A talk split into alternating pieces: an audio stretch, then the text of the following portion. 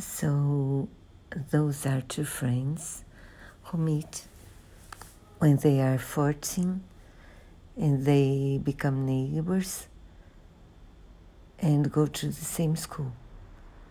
And then we see them in many ages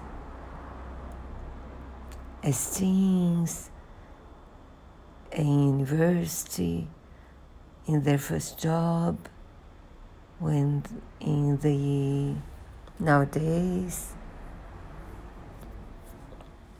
and one um, has a perfect family, not that perfect when we see them better, and the other, her mother is a drug addict,